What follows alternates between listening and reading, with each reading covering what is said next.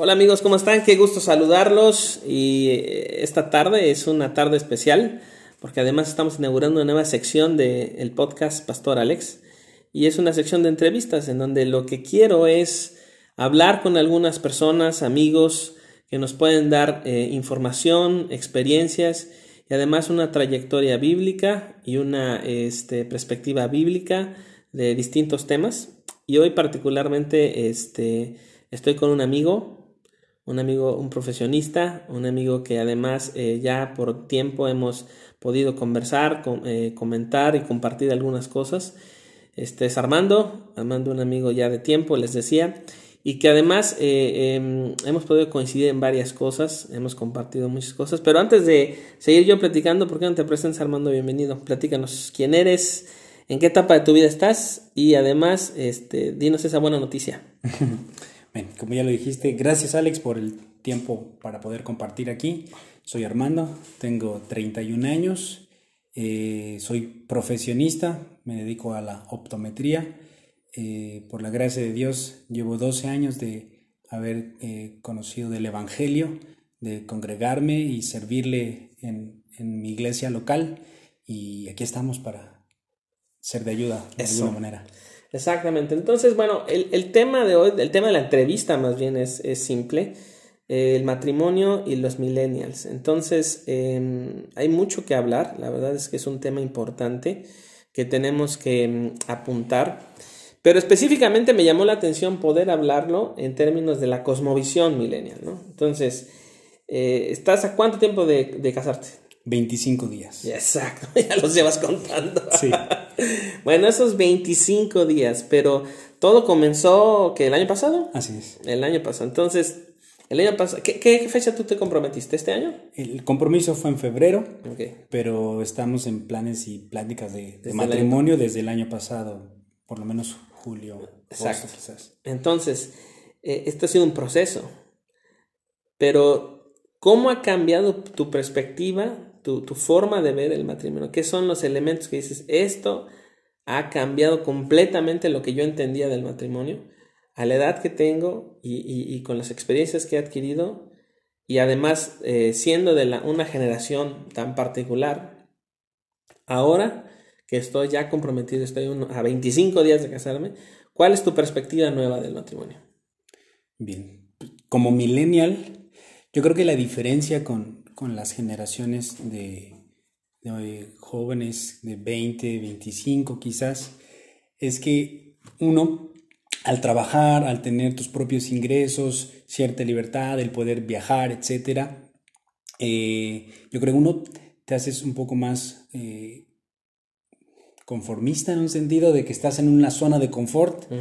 También puedes tener eh, cierto temor al, al, compromiso, por lo que implica ahora salir del de, de, hogar y tú formar un propio, un propio hogar. Yo creo que la diferencia más contrastante con, con las generaciones de menor edad, con, con los más jóvenes, es que pues, quizás yo puedo recordar a los veintitantos, recién empezando a los veinti algo, eh, que a lo mejor el deseo de casarte es más por, por emoción, por una ilusión, por un tema de romanticismo, ¿verdad? Porque a lo mejor recién termina la universidad o estudiando la universidad sin haberte enfrentado a, a algo laboral, a, a, al ganar el, tu propio dinero, etcétera, ves como ya la oportunidad de poder estar junto a alguien. Claro. Pero ya habiendo pasado por, por ciertos años de, de, trabajar, de tener tu propio dinero, yo creo que ya la perspectiva cambia porque ahora implica sacrificar. Mm. Yo creo que esa es el, la, la, gran diferencia. Yo creo que los millennials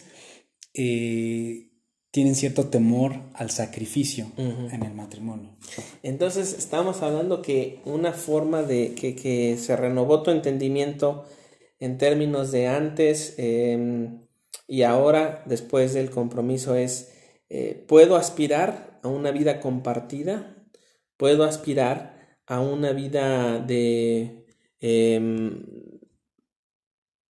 a una vida de poder estar junto con otra persona y poder decir, ok, eh, voy a dar. Y este amor sacrificial que, por ejemplo, Efesios capítulo 5 dice que los esposos amen a sus esposas como Cristo amó a la iglesia, que es además un tema sacrificial, en tu perspectiva como un hombre millennial, está siendo transformado ese amor hacia lo que en su momento ya vas en 25 días a desarrollar. ¿Eso cambió la perspectiva o todavía estás en estos pasos de salir de ese, vamos a decir, de ese pantano de una vida propia y ahora decir, voy a ofrecer mi vida a otra persona? Bueno, a 25 días de casarme creo que sí, ya, ya, ya he renovado el entendimiento, mi entendimiento por la palabra de Dios respecto a eso.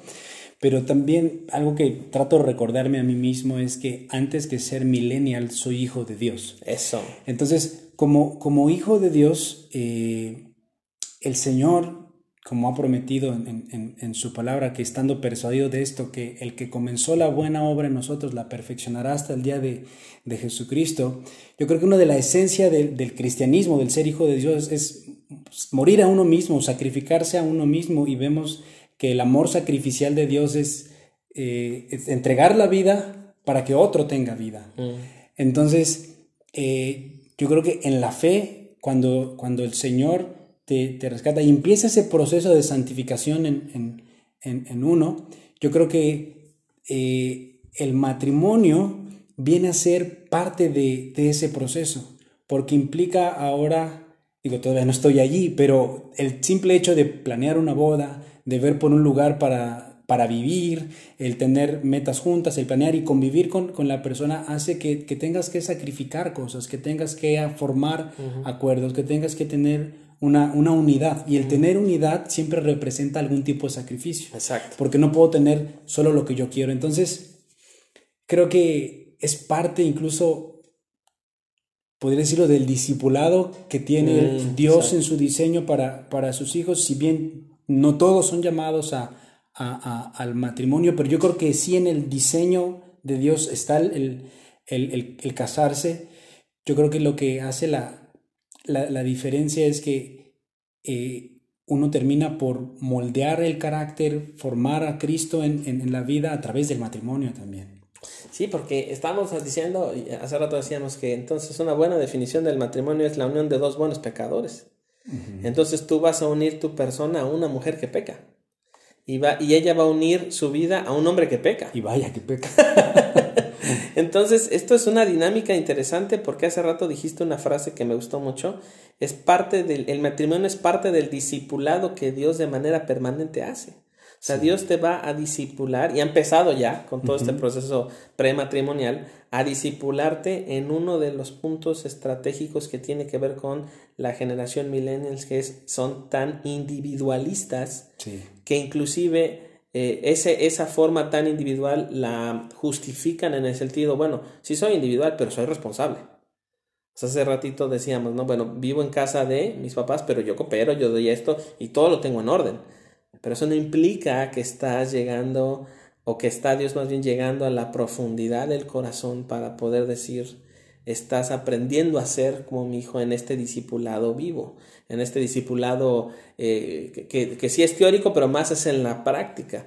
Entonces, eh, con esto quiero preguntarte, ¿los millennials están eh, huyendo del compromiso del matrimonio por el simple hecho de ser matrimonio? ¿O, o, cómo tú lo ves desde esa perspectiva? Sí, yo creo que la esencia del, del matrimonio llega a ser a esta generación millennial como algo, algo contrario, algo que incluso genera temor en el, en el millennial. Yo creo que mi generación se, se, más bien, sí, se acostumbró y está muy acostumbrada a resolver todo con una aplicación, mm. a buscar un tutorial en YouTube que me diga cómo hacer estas cosas.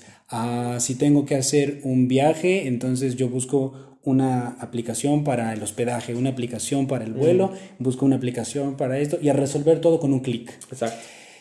Y los problemas con, con tu pareja, con el llevar el simplemente visualizarte para un matrimonio y todo lo que implica no se resuelve con un clic.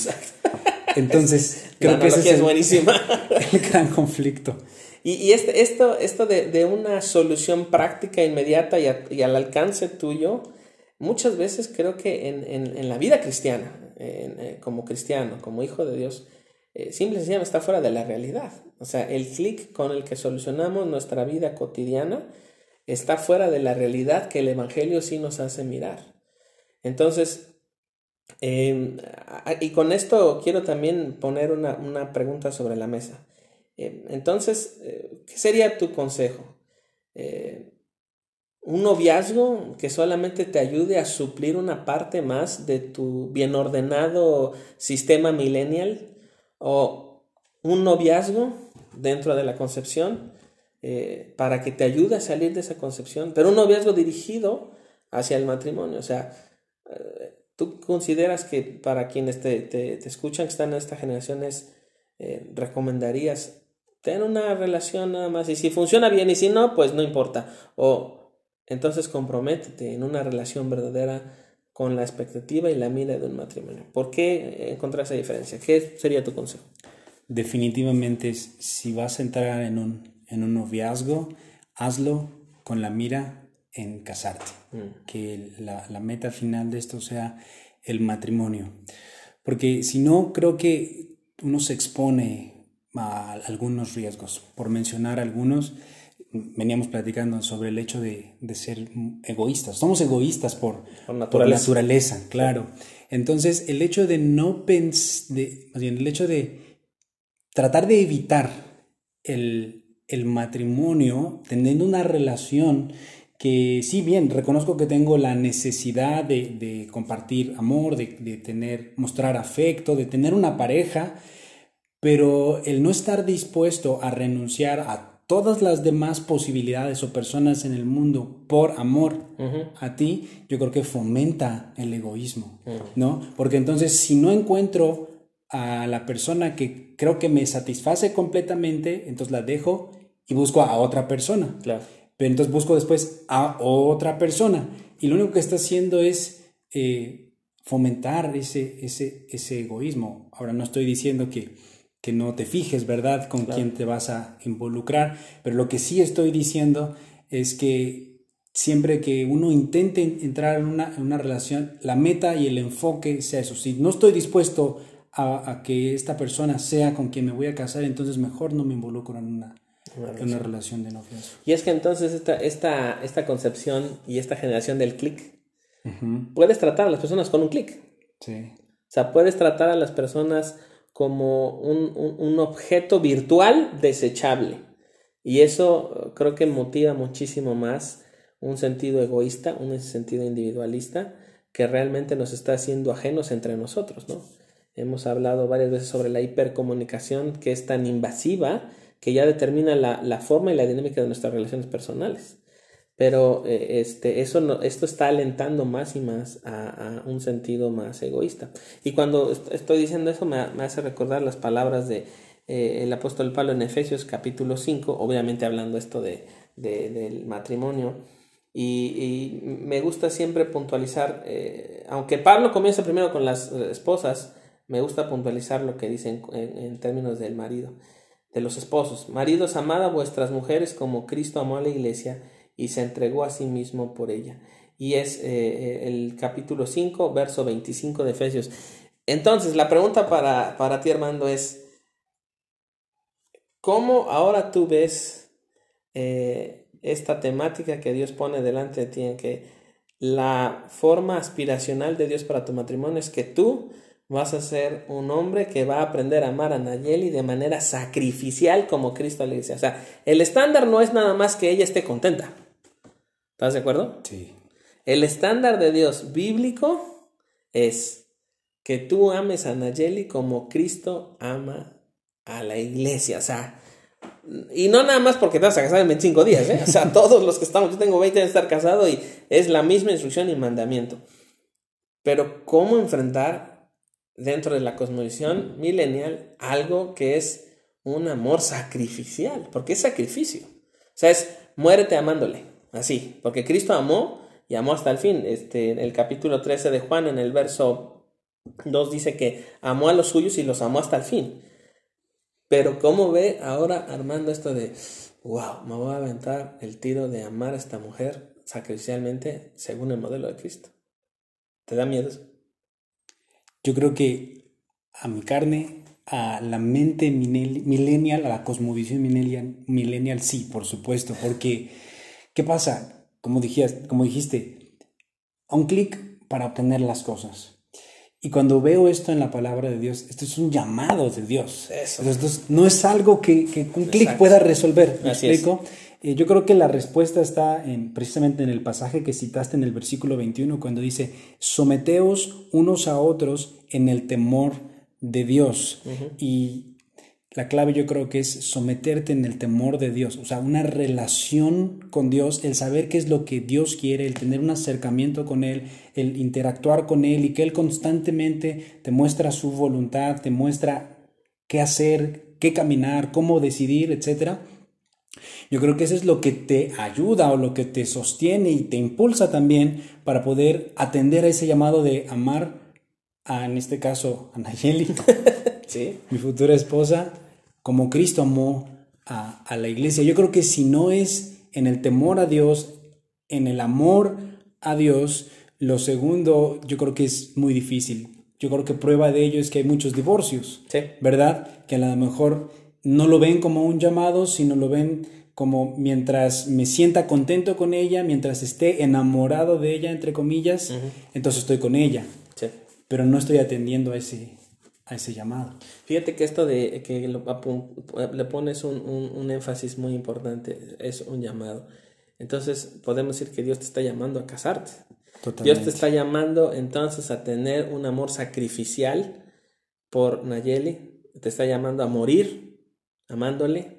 Eh, y, al, y al morir amándole está sirviendo a Dios. Entonces la relación matrimonial no es nada más el equipo de dos sin el complemento de tres. Es decir, tú, Nayeli y Cristo en el centro, ¿no? Y esto me hace pensar en el libro de John Piper que se llama Pacto Matrimonial y que es la perspectiva matrimonial que eh, este, el pastor John tomó de Dietrich Bonfeld, que era un este, pastor alemán en la Alemania nazi y que es martirizado por los nazis.